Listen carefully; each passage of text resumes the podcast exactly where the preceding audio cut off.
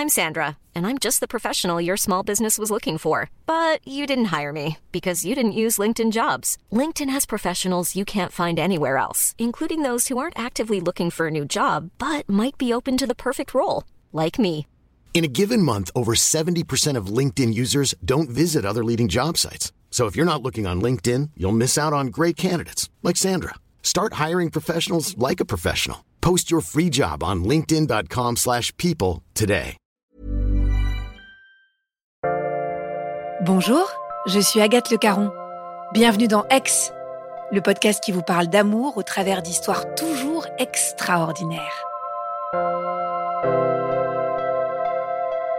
Quand on vit une rupture et qu'on est triste, la seule chose à laquelle on se raccroche, c'est que ça peut recommencer. Et quand on console quelqu'un qui pleure aussi, on lui dit Oh, bah, t'inquiète pas, il va revenir. Mais au fond, vous serez d'accord avec moi, on sait que ça n'arrivera pas, puisque ça n'arrive jamais. L'histoire extraordinaire d'Angela est l'exception qui confirme qu'en amour, il n'y a pas de règles.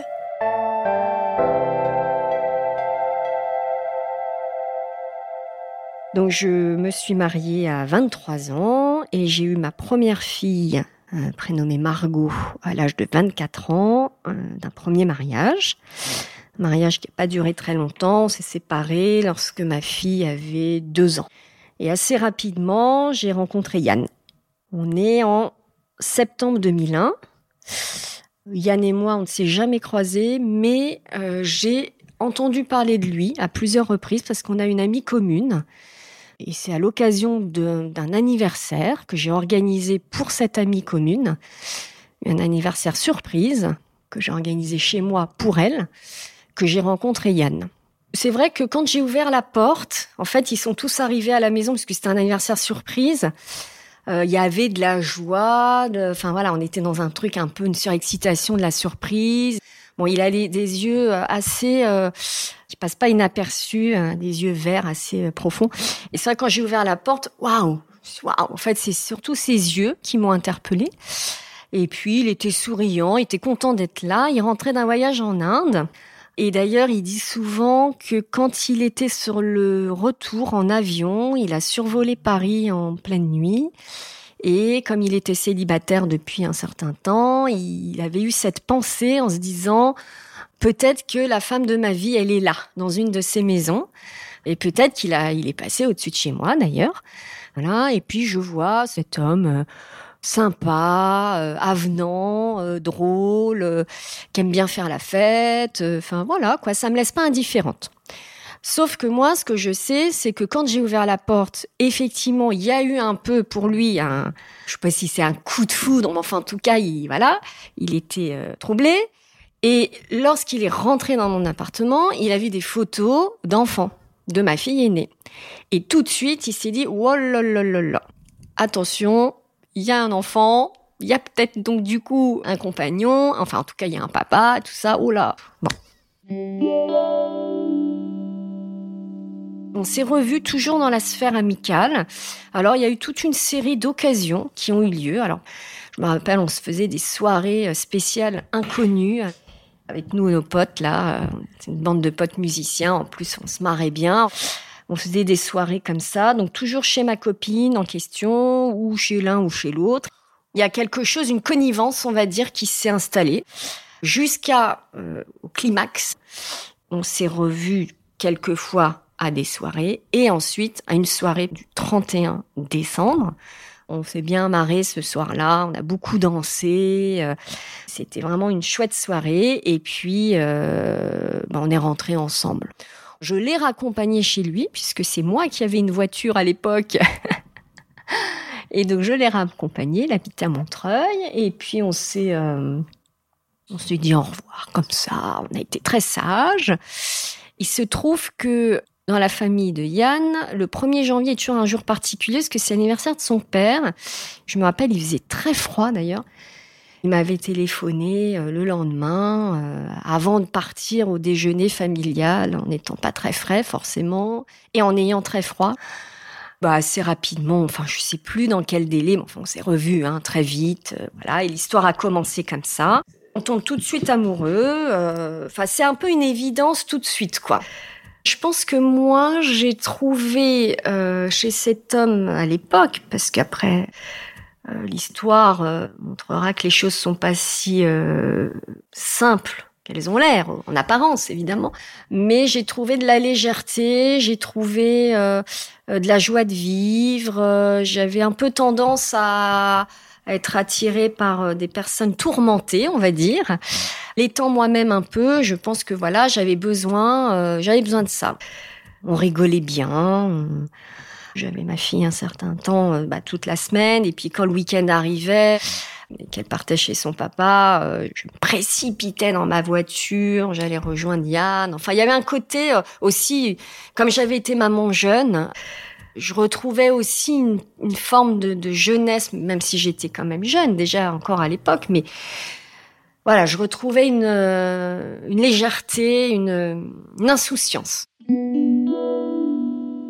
Alors après, oui, ça a été assez rapide parce que euh, donc nous habitions chacun à l'époque dans le 93, lui à Montreuil, moi à Aulnay-sous-Bois, dont je suis originaire, et il y avait le projet de venir sur Paris. Moi, c'était un vieux rêve que j'avais en tant que bonne banlieusarde donc à 27 ans, puisque j'avais 27 ans à ce moment-là, je nourrissais un peu ce rêve et puis lui aussi, voilà, on était d'accord là-dessus. À ce moment-là, voilà, les mois se passent, la relation se passe bien et arrive le printemps, la fin de l'année scolaire et on commence à se dire, bah, si on s'installe ensemble, faut que ce soit pour la rentrée, il faut que la rentrée se fasse au bon endroit pour ma fille aînée. Donc ça s'est aussi accéléré pour cette raison. Et on a décidé donc de venir s'installer à Paris, dans ce qui va devenir, euh, on ne sait pas encore, mais un peu notre fief, euh, le 12e arrondissement. Donc on, accélère un peu les choses pour que Margot puisse faire sa rentrée, euh, bah, du coup, à Paris.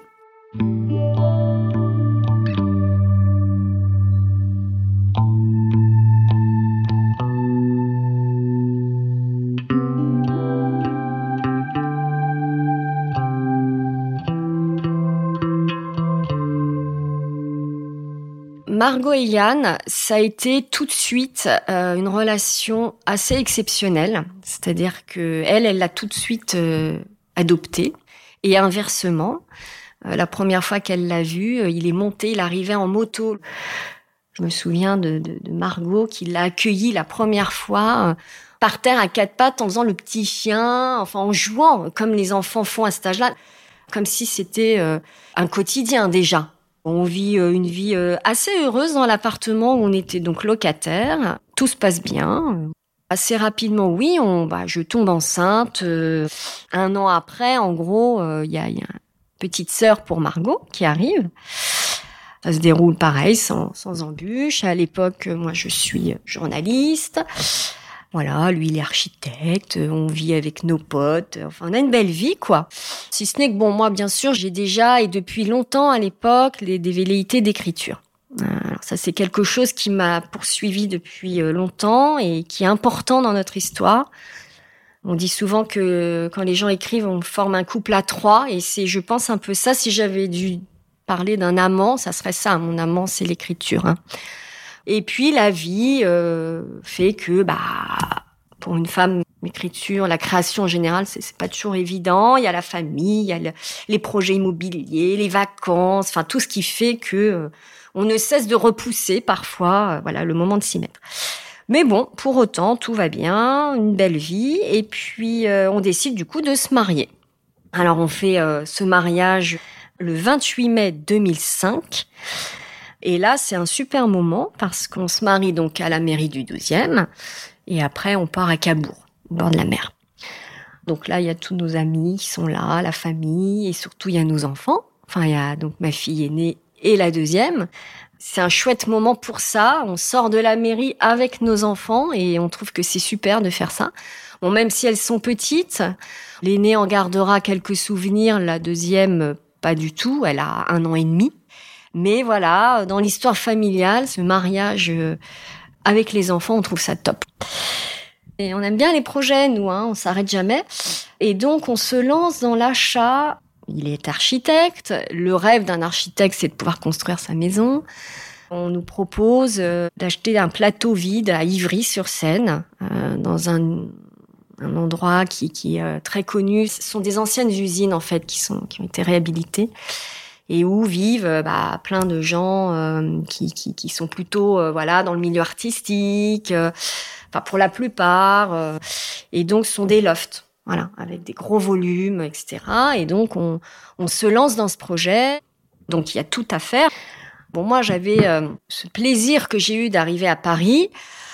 Euh, je me rappelle d'ailleurs que quand j'étais arrivée à Paris, bon, c'est une anecdote, mais c'est j'avais 15 ans dans ma tête, c'est-à-dire que je marchais des heures, je faisais tout à pied, et je trouvais fabuleux d'entendre les camions poubelles qui passaient deux fois par jour. Donc je me mettais à la fenêtre et je regardais les camions poubelles le matin et le soir. Je sais, c'est une anecdote, mais pour moi, c'était Paris, quoi. D'un seul coup, je me disais, waouh. Bon, donc, quelque part, on commence à faire un peu le deuil de Paris pour aller à Ivry-sur-Seine, dans un endroit qui était une carte postale, parce qu'effectivement, ce sont des lofts qui étaient euh, aménagés de manière incroyable, avec de l'espace vert, un endroit qui était une vie en semi-communauté. Donc sur le papier, c'était fabuleux. Hein. Je suis mi-figue, mi-raisin. C'est-à-dire qu'au fond de moi, je sens qu'il y a une petite voix qui me dit que quand même, le projet est beau, hein, mais qu'il y a un truc qui fait que je suis un peu sur la réserve. Mais bon, j'y vais parce que je me dis, bah oui, bon, Ivry, c'est l'éternel discours, c'est aux portes de Paris, à vol d'oiseaux, c'est vraiment pas loin. Bon, si ce n'est que nous ne sommes pas des oiseaux. Bon, on s'installe, euh, donc on rencontre des gens super, hein, vraiment des gens même avec qui euh, on a gardé des contacts. Mais d'un seul coup, là, moi, je commence à me sentir un peu euh, enfermée. Déjà, donc on vivait, comme je le disais, en semi-communauté. Ce, que qui, ce qui est une semi-communauté pour moi, c'est qu'en fait, il y avait des espaces partagés avec des grands jardins, des grandes tables d'apéro quasiment tous les jours. Enfin voilà. Alors moi, je suis très sociable. La maison est toujours ouverte. Euh, j'aime les gens, j'aime les enfants. Enfin, voilà, c'est l'Italie. Hein, c'est euh, voilà, moi je suis d'origine italienne. Il y a toujours du, du bruit, tout ça, mais il y a des moments où j'ai vraiment besoin d'être seule. Là, c'était comme un espèce de flux continu qui était très sympa. Hein. Enfin, il y avait plein de moments super sympas, mais il y a eu un moment, je me, je me suis un peu perdue. Et surtout, on vivait un peu en vase clos, c'est-à-dire que l'agence de Yann était mitoyenne à notre appartement. Donc on vivait tout sur le même lieu. La vie privée, la vie professionnelle. Moi, je commence à pas aller bien. Je mets ça sur le compte, euh, bah oui, de cette vie qui me correspond pas tout à fait. Et je vois m'éloigner de plus en plus euh, mes projets d'écriture, mes velléités d'écriture et de temps pour moi. Et, qui, c'est vrai que l'écriture c'est un temps long, donc euh, voilà, ça correspond pas tout à fait à la vie que je mène à ce moment-là. Et je commence à décliner en fait. On peut le dire, hein, je, je, je fais une dépression. Yann est totalement démuni. Je pense que il sait pas comment faire, il sait pas quoi faire, et du coup, il a tendance un peu à fuir à se protéger, à s'isoler. En fait, il se dit bon, j'attends que ça passe. Sauf que ça passe pas. Il fuit tellement qu'il décide de, de, partir. Donc il prend un appartement. Euh, donc là, on est à l'été 2007. Alors lui, il retourne dans le 12e.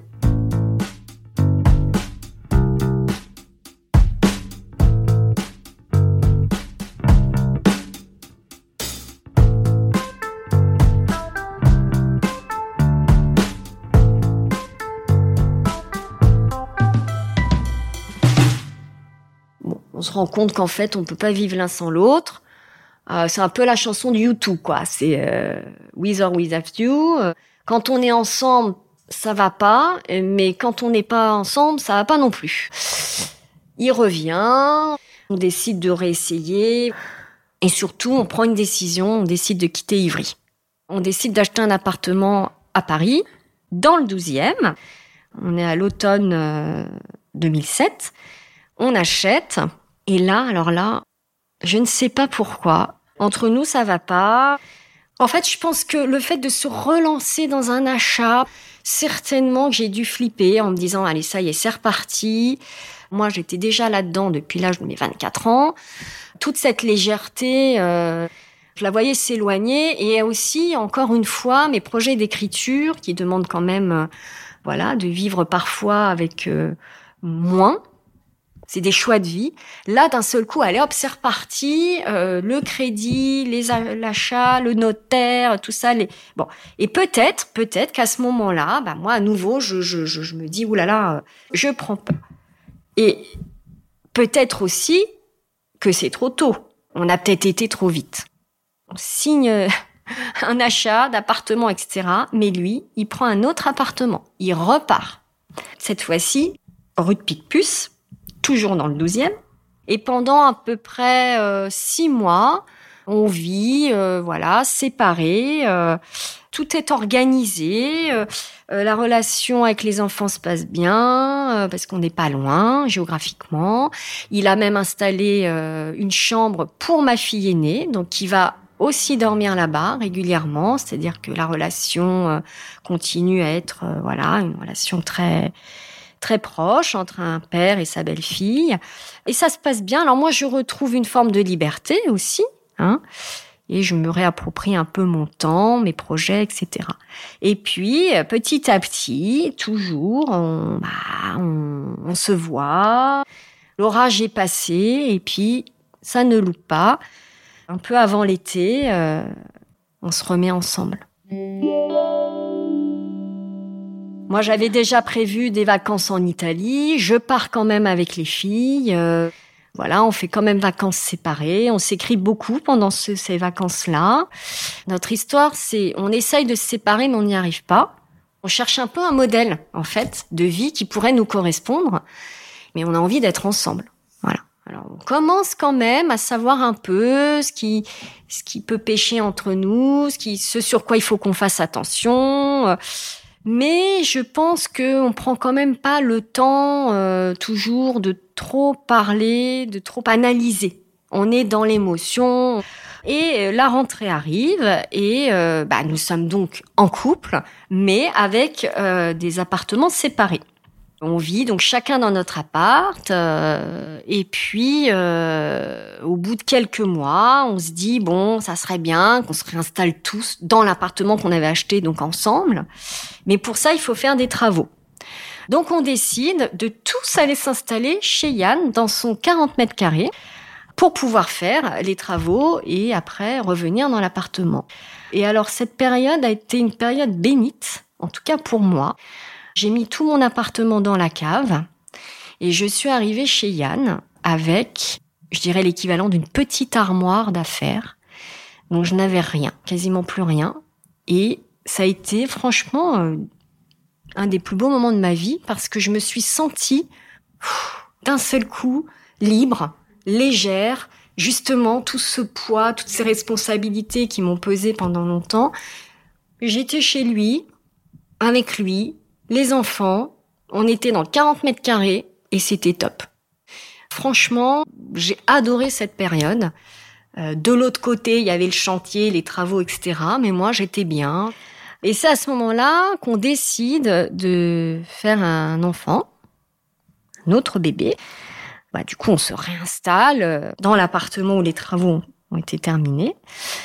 Ça, on est en été 2009. Je tombe enceinte, sauf que je fais une fausse couche à l'automne. Euh, bon, c'est assez difficile parce qu'en plus on avait annoncé euh, aux filles, etc., aux deux aînés, donc bon, à la famille. Mais euh, bon, on se relève et puis on décide de réessayer. Pauline, la, notre fille, est conçue au mois de mai. Je vis une grossesse inquiète je suis plus quand même toute jeune, hein, euh, j'ai 36 ans, euh, voilà. Et puis il y avait eu cet épisode avant. On me dit qu'il faut que je me repose, mais je sais pas trop ce que ça veut dire. Et il se trouve qu'à ce moment-là, moi j'avais des un nouveau euh, bureau, j'avais pris des locaux, j'avais une agence de com, je bossais beaucoup. Et en novembre, un mardi soir, je me lève de mon canapé pour me servir une menthe à l'eau et je perds les os. Elle est censée naître en février 2011 et elle arrive en novembre 2010. C'est un tsunami. Bon, bah là, évidemment, on est dans, une urgence qui est vitale. Hein. Bon, on, bascule en quelques heures. C'est ce que je dis souvent, hein, l'expression « la vie ne tient qu'à un fil euh, Là, on est dedans, hein. on y est. Grande prématurité, donc avec euh, tout ce que ça implique de, de prise en charge médicale, de, de, de basculer dans des services pour lesquels on n'est absolument pas préparé. Euh, à voir ce qu'on voit, à entendre ce qu'on entend, à vivre ce qu'on vit, quoi. Mais bon, bah, on est dedans, hein, de toute façon. Euh, voilà, c'est le combat euh, là vraiment pour la vie qui se met en, place. Ça a duré un certain temps. Euh, bon, bah, Pauline est une enfant très forte qui s'est beaucoup battue pour vivre, qui l'a fait avec brio, qui va très bien aujourd'hui, pleine forme. Mais ça a été quand même des mois difficiles. Et ça nous a beaucoup rapprochés. Ça a scellé quelque chose, voilà, euh, d'irremplaçable. Parce que voilà, on était euh, liés, liés, liés. Euh, alors autour de cet enfant et autour des deux autres. Parce que dans ces moments-là, c'est vrai que toute l'attention est focalisée sur le, bébé, mais il y a aussi, là en l'occurrence, il y avait deux autres enfants. Et on a vraiment essayé de tout faire pour préserver aussi les aînés. On est allé danser le 31 au soir chez nos amis. On est allé voir d'abord notre fille à l'hôpital. Après, on est allé faire la fête avec les deux autres. On a fêté Noël parce qu'en plus, c'est tombé dans les moments de, fête. On s'est battu ensemble. Malgré la fatigue, les, hauts, les bas, les, moments de découragement, la peur au ventre, bien sûr, le couple était euh, solide à ce moment-là et ça nous a même vraiment, encore une fois, beaucoup rapprochés. Là-dessus, bon bah comme nous, on, s'ennuie assez vite. On se dit bon bah maintenant que tout va bien, Pauline est sortie d'affaires. Ah bah ici on construisait une maison, euh, mais euh, pas à Paris cette fois-ci, à la campagne. On choisit une région, le Lot. Euh, on part en vacances là-bas en 2011 à l'été et on se met à chercher un terrain. On signe une promesse, un permis de construire, etc. Euh, tout ça, ça prend presque un an. On retourne en vacances l'année d'après, en 2012 là-bas. Et voilà ce projet qui commence à se concrétiser aussi. Et moi, je commence à nouveau à voir s'éloigner toujours plus euh, ces moments que j'aimerais avoir pour pouvoir écrire. Parce que trois enfants, parce que toute une période où en plus, évidemment, il a fallu être très très très présente médicalement pour Pauline. Ça aurait été presque trois ans hein, du jour au lendemain de travailler pour euh, pouvoir euh, voilà être auprès d'elle. Et moi, à ce moment-là, Pauline est sortie d'affaires. Lui, il est focalisé bon, sur son travail, bien sûr, et sur ce projet de maison. Ça commence à se construire d'un côté et moi, je commence à décliner à nouveau euh, de l'autre. Gros contre-coup. Et là, je me dis, euh, punaise, faut que je pense un peu à moi là aussi.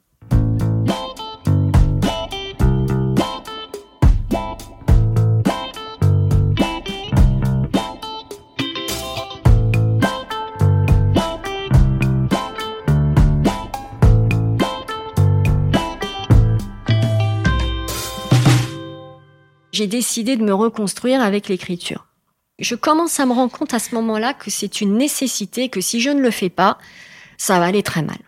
Donc je m'écoute, euh, je, je, prends certaines décisions. Yann est très impliqué et à, et à juste titre dans le projet de la maison, et moi je ne suis pas disponible. C'est-à-dire qu'à ce moment-là, on se resépare déjà un peu. Lui, il est très frustré que je ne m'implique pas davantage, ce que je peux comprendre pour quelque chose qui avait été pensé comme un projet à deux, moi, je prends un peu la tangente et j'essaye maladroitement, parce que je pense que je n'ai pas su expliquer les choses comme il fallait, de dire là, il faut me laisser tranquille en fait. Là, j'ai besoin de me reconstruire en tant que femme. Bon, j'ai failli mourir, appelons un chat un chat. Donc, cette fameuse vie qui ne tient qu'à un fil, bah, j'ai envie que ce soit ça. Et donc, ça va être ça.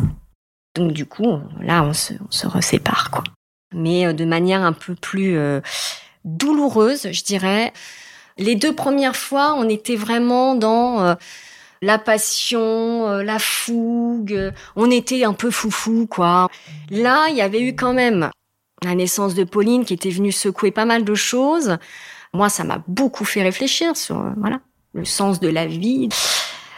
Dans ces moments-là, on, on puise évidemment des, des, des ressources et surtout des enseignements.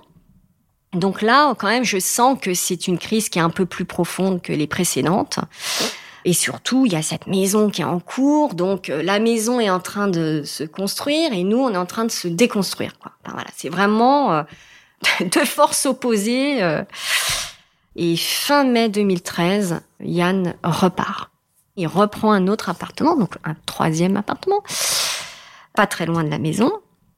Je pense qu'on sait que c'est fini, quoi, qu'on n'y reviendra pas, que ça marche pas, que qu'il y a toujours cette espèce de de fantôme, moi aussi, qui me, qui me hante un peu, ce, ce projet de, de, de, vouloir écrire absolument et de pas y arriver, et d'en vouloir à la terre entière parce que j'y arrive pas.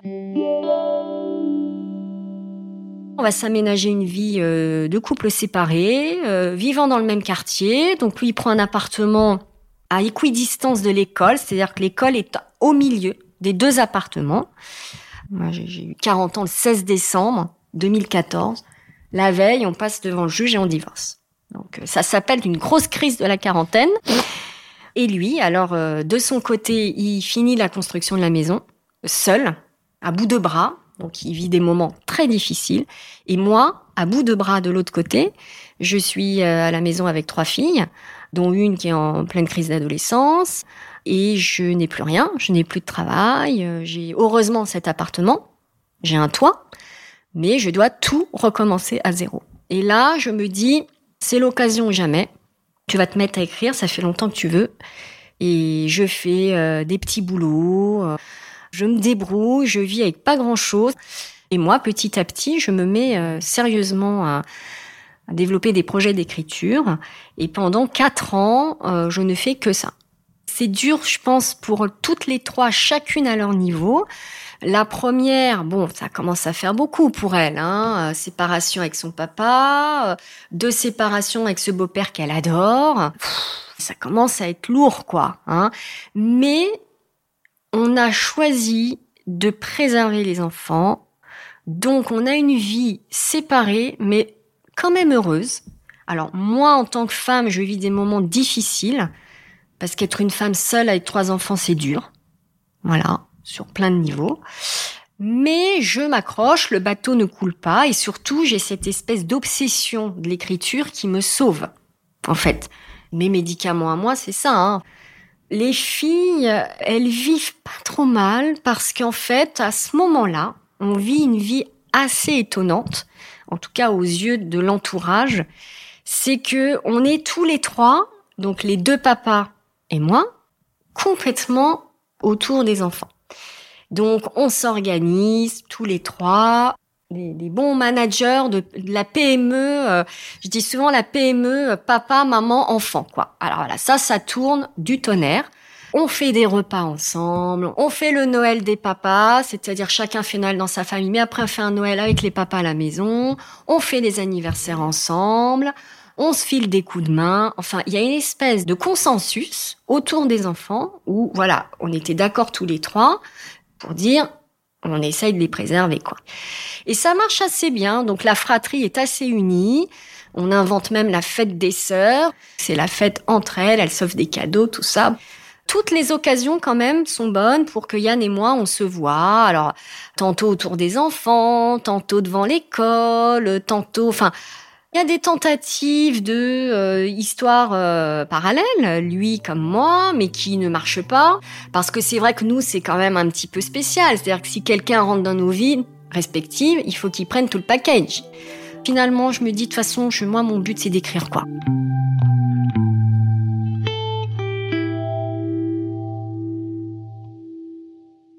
Dirais qu'il euh, y a souvent des prétextes pour qu'on se voit. Et c'est plutôt agréable quand on se voit. On aime bien se voir en fait. Mais pas amoureusement, on se voit dans le cercle familial. Et l'apogée aussi de cette relation optimale arrive en février 2018.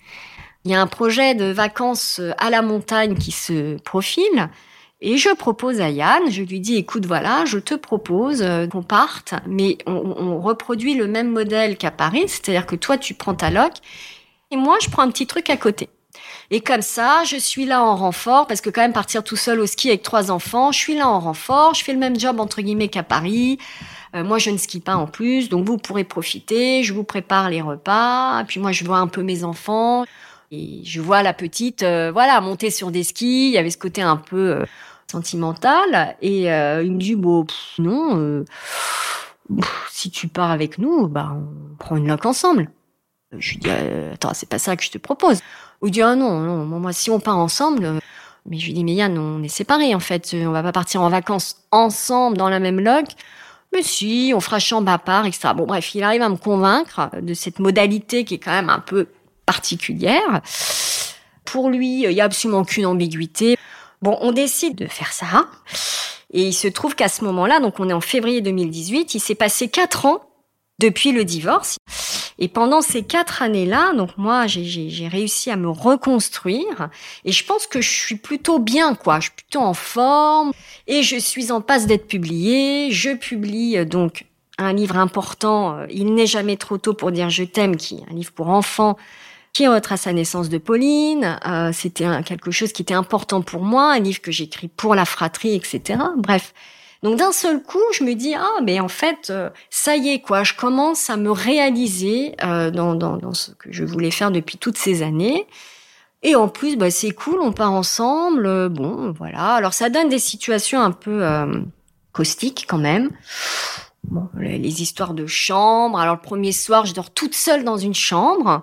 Et eux, ils dorment tous les trois dans une deuxième chambre. Et puis à un moment donné, quand même, ils se disent ouais, c'est quand même pas cool, maman est toute seule. Bon, alors du coup, chacun prend un enfant, quoi. Enfin bon. Et il me dit, lui, avec le recul, que c'est à ce moment-là, en fait, il s'est rendu compte que je pouvais être cool.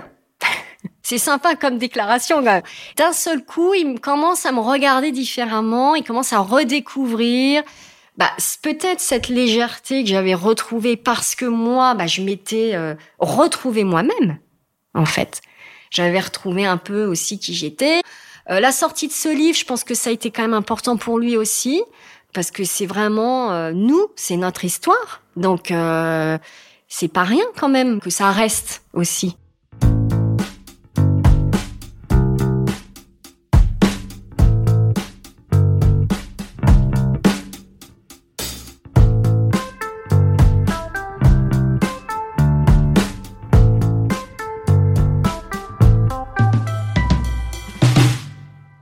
Vacances, chacun rentre chez soi.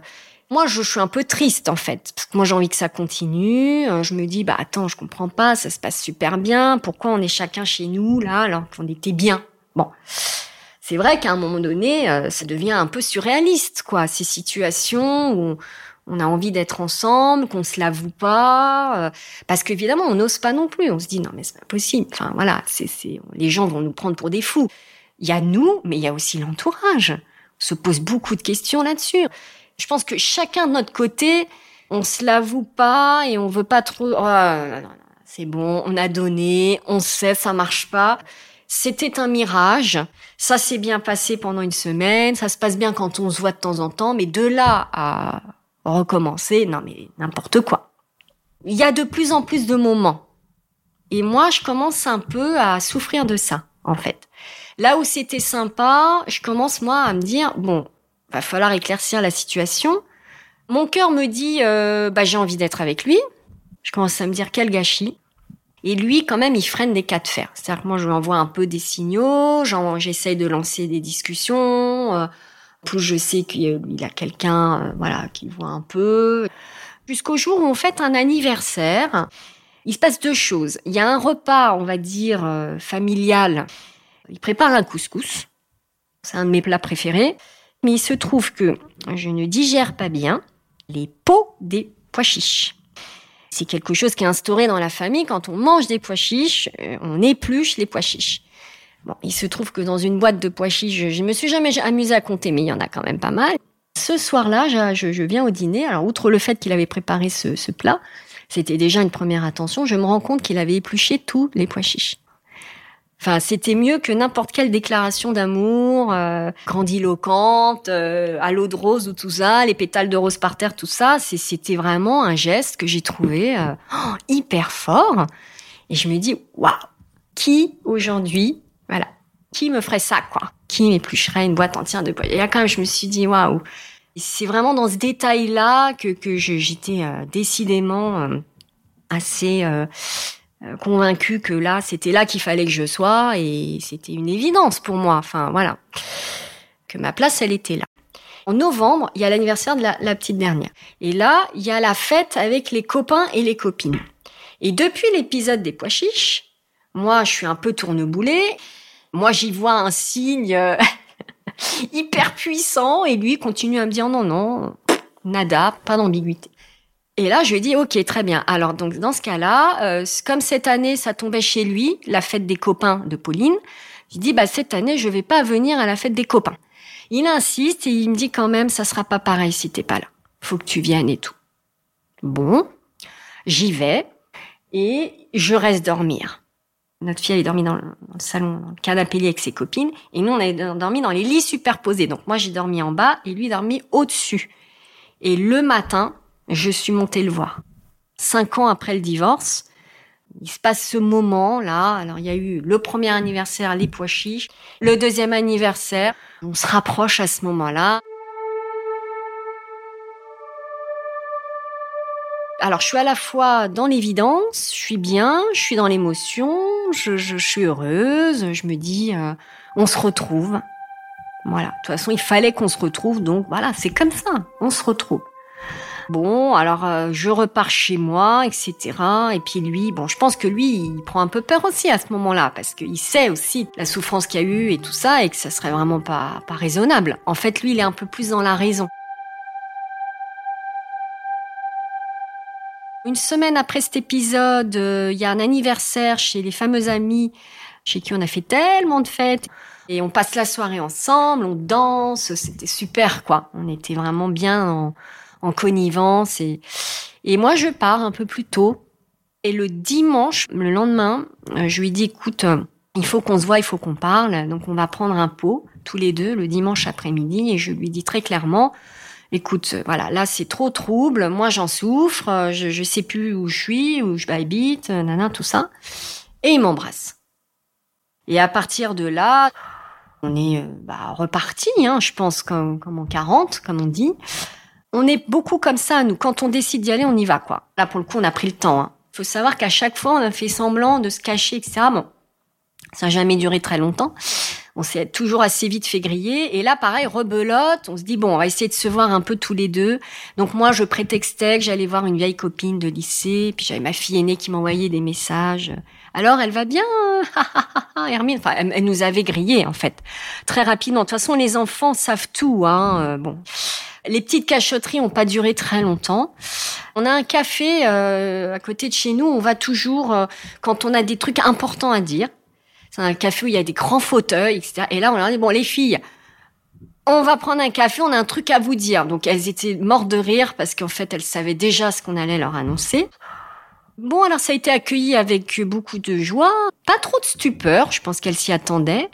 Ces retrouvailles n'ont pas été euh, que des moments super euh, fluides. Il y avait quand même eu cinq ans de séparation pour que chacun retrouve sa place, pour qu'on retrouve un équilibre familial, amoureux, pour que chaque enfant ait à nouveau sa place, etc. Ça a pris un peu de temps.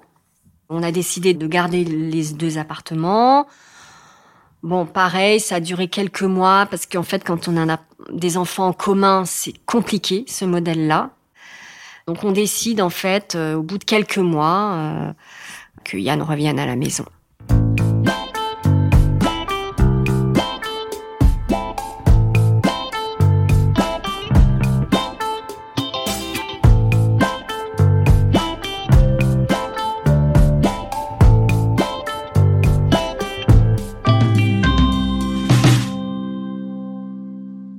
On est euh, au printemps 2019. Alors c'est le week-end de l'ascension. On part tous les deux en amoureux pendant quatre jours et là je découvre la maison qu'il avait récupérée dans le Lot. Donc ça a été un moment assez fort parce que c'était quand même ce projet, euh, ce qu'on avait réussi à sauver aussi de notre histoire au moment où l'histoire était en train de, comme je le disais, se déconstruire. Bah, de l'autre côté, il y avait cette maison qui poussait de terre.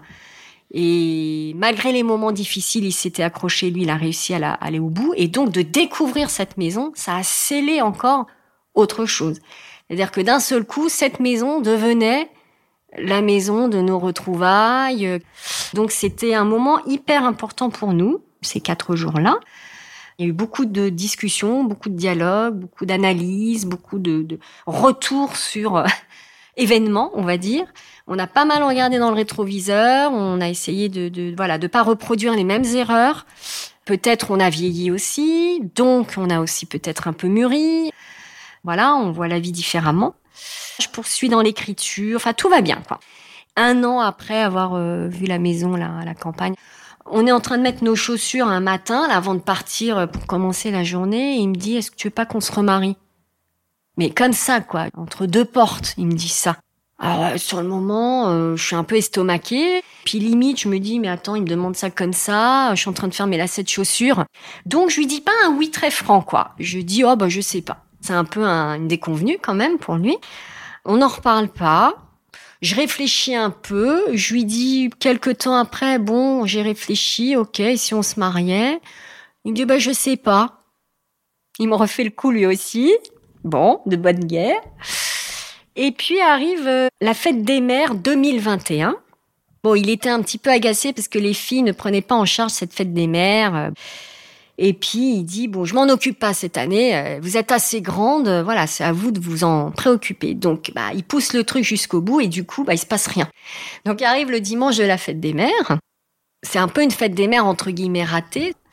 Ce que j'ai oublié de dire, c'est que quand il m'a demandé la première fois, pendant que je faisais mes lacets, la redemande en mariage, il m'a redonné la bague de fiançailles euh, du premier mariage que moi je lui avais renvoyé. Retour à l'expéditeur. Et pour cette fête des mères qui a été un peu avortée, il m'a offert une autre bague de fiançailles. Voilà, donc officiellement, c'est ce jour-là, le jour de la fête des mères 2021, où il m'a demandé euh, beaucoup plus officiellement qu'entre deux portes à nouveau en mariage, devant les filles, etc. C'était un beau moment parce que, bah voilà, du coup, euh, c'était euh, une occasion toute trouvée, je dirais. Et oui, j'ai dit oui, du coup, et donc on a décidé de se remarier et on a choisi de le faire à l'ascension, décidément, parce que c'est un week-end qui était important pour nous, dans notre maison de campagne. Donc la boucle était bouclée. Donc on s'est marié euh, week-end de l'Ascension 2022. Ça a été un des plus beaux moments de notre vie. Franchement, dans le top 3 des moments, euh, parce qu'en fait, euh, bah, on s'est marié euh, dans cette maison avec bah, tous ces proches qui nous ont suivis depuis toutes ces années dans toutes nos péripéties. Ça a été un moment absolument magique, d'une fluidité incroyable. Je sais pas comment expliquer, ça, ça, a été un moment suspendu, vraiment. En plus, on a vécu trois jours tous ensemble, on était une soixantaine. Et franchement, on a senti que tout le monde était heureux de cette fin, de cette boucle bouclée. Alors cette fois-ci, on n'est pas sorti avec nos filles de la mairie, on est arrivé à la mairie. Euh, c'est le seul moment un peu protocolaire auquel je tenais, c'est-à-dire que je voulais qu'on arrive tous les cinq. Voilà, c'est ce qu'on a fait, ça a été un moment merveilleux. Voilà, c'était d'un seul coup, euh, bah, on était à nouveau euh, tous les cinq. Ce qui aussi euh, nous a interpellés pendant ces trois jours, c'est que on nous a fait notamment un film et le leitmotiv c'était changer rien.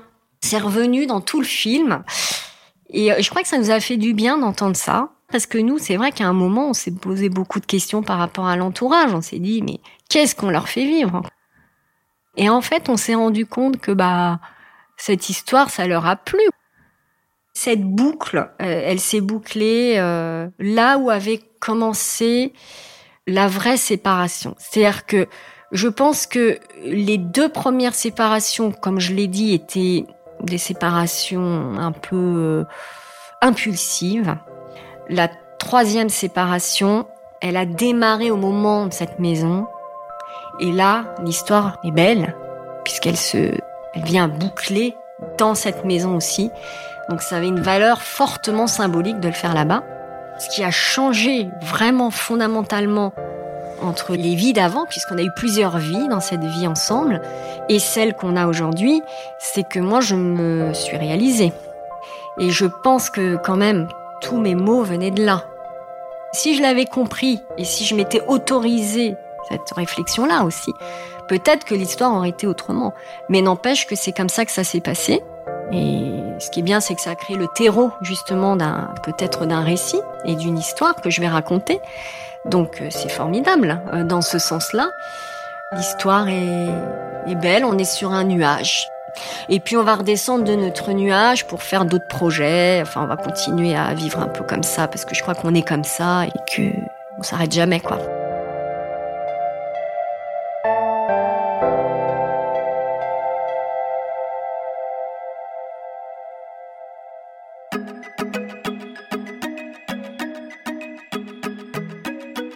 Merci à Clémentine Delagrange qui a réalisé cet épisode, à Isabelle Field qui l'a monté et à Alexandre Ferreira qui l'a mis en musique. Si vous l'avez aimé, surtout n'oubliez pas, mettez-nous des étoiles et des commentaires. Merci beaucoup.